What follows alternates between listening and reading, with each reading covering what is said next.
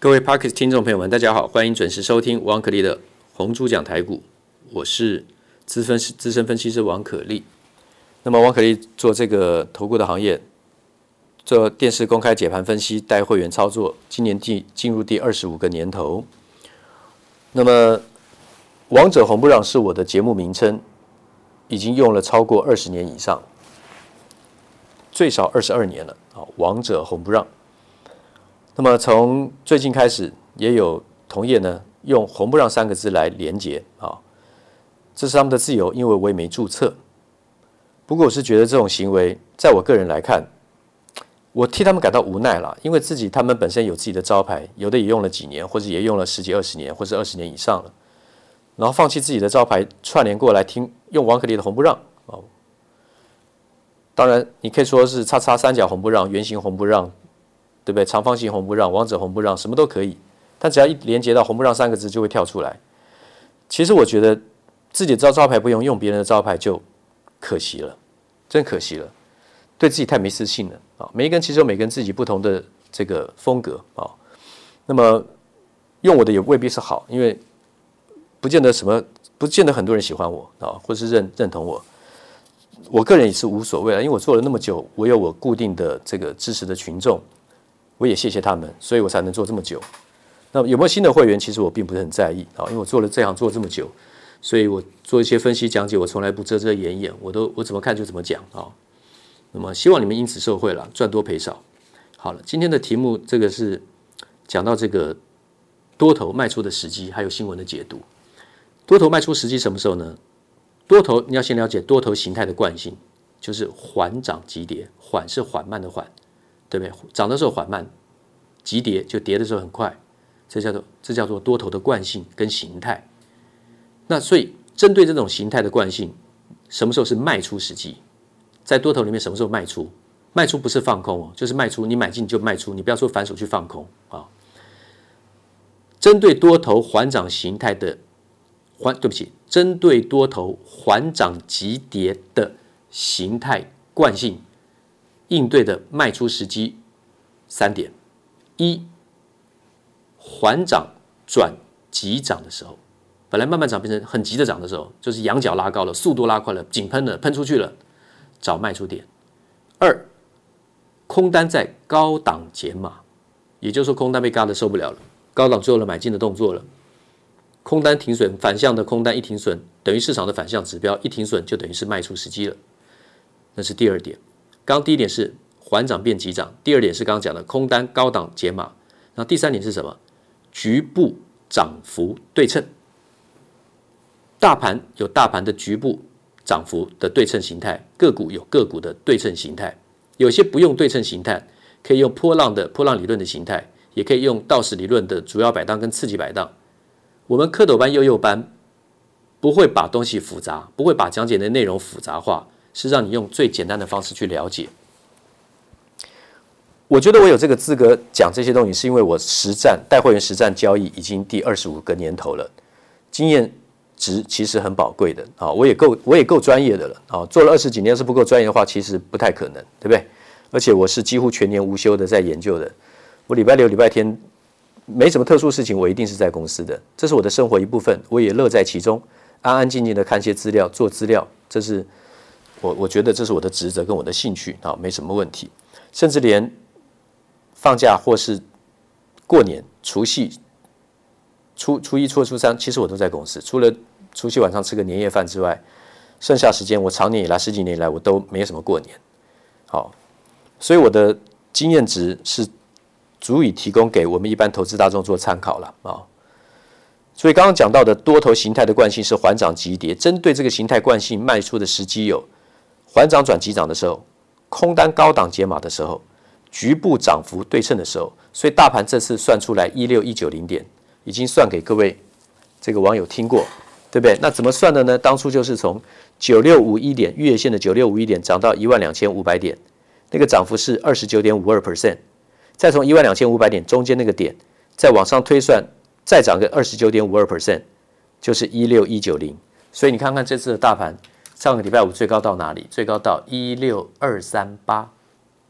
上个礼拜四一六二三八，收在一六一五三，礼拜五收在一六零一九，今天最高一六零一四，最低一五七七二，今天盘中最多的时候呢，还跌了两百四十六点，早上跌七十点的时候呢，我带会员卖出逆势上涨的环球金，在七百三十三块，今天最高七百四十八，收在六百九。六二七一同心电只有一笔资金持股，但是呢卖一半张数，卖在两百三十二，收盘在二二八，两百二十八平盘价。然后呢上礼拜开始买进的大银微系统，买在一百零四的，一百零五的，今天最啊礼拜五涨停板一百一十呃一百零八点五，那今天最高差一档涨停，今天最高是一百一十八点五，最高涨停一百一十九，收在一百一十五点五，今天是涨的啊。礼拜五有六千一百五十六张的成交量，今天有八千七百六十三张。浓缩一下，环球金是拉高创高，接接近前高，所以高卖一次，因为它要面临前面一个 K 线的黑黑 K 的压力，上个礼拜黑 K 的压力。国巨创高，倒不见得一定要卖，因为筹码非常强劲，今天来到了六百四十四。按照我推算给所有 Podcast 听众来讲，距离对称的目标，月线的对称目标上面的价钱。还有一段距离，好，所以这个波段外资还是继续在买进。有些创高你要留，甚至要加码；有些创高或是还没过前高，你要先卖一趟再接回，这就要靠专业跟经验的累积了。那四五七六的大盈维系统，也就是上银的子公司，啊，它是从底部上来的，状况又不一样。红海就是从底部上来的，不是涨得很高的股票，所以红海从八十三点一。讲到现在，今天最高一百二十四，收在一二三，一百二十三块。我从这跨越以来，从十二月三号到现在，一个超过一个半月以来，每天跟各位讲台积电、红海、环球金、国巨啊，我相信我抓的这个节奏还算吻合啊，希望大家因此受惠。那新闻解读的部分，今天就挑一个环球金加码并购这个 Siltronics。就是德国，我们翻成中文叫世创科技。这个我之前在 Parkes 的节目里面已经跟各位听众说明过，他并这家公司是非常好的，因为它本身就赚钱，不是并来以后呢有一大堆呆账赔钱要打掉，不是的，所以它可以加码投资。它本来环球金在全球的细晶圆制造、磊晶的部分、上游的部分、晶圆的部分是十七 percent。世创是十三 percent，所以两个加起来是三十 percent，全球的市占是第二大，第一大是日本的信越化工、信越半导体，它占了三十三 percent，所以环球金并了世创之后，市占仅次于新日本新月半导体三个百分比。可是我上次也讲了，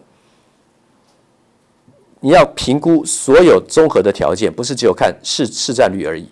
像环球金并了世创之后，本身集团的经营运作、销售，还有设备的制造，都要平分进去。那我认为环球金是不会输给新月半导体的，所以环球金当然是继续做多。可是早上我刚刚讲到的环球金，因为有一个面临上个礼拜一，对不起，上上个礼拜五，上上礼拜五。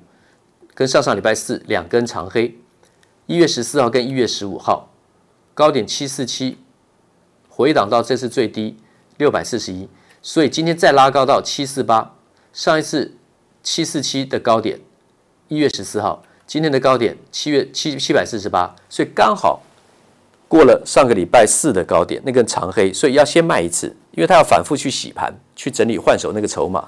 所以这个就是一个波段的判断，短线里面在短线在在波段里面的短线的判断，这是属于我们幼幼班应该要了解的。如果再拉到前高，就像环球金今天七百四十八，上礼拜是七百四十七，那它这次的波段高点是在七百五十七，反正在三个价位都很接近，七五七、七四七跟今天高点七百四十八。如果再上去、下来、下来再上去的过程，融资是一直减。法人是一直买的话呢，拉高不见得要出。问题是融资从一月份开始增加，所以那个是有点融资有点套牢的。所以今天拉高要先卖一次，这就有差别了。那国巨呢？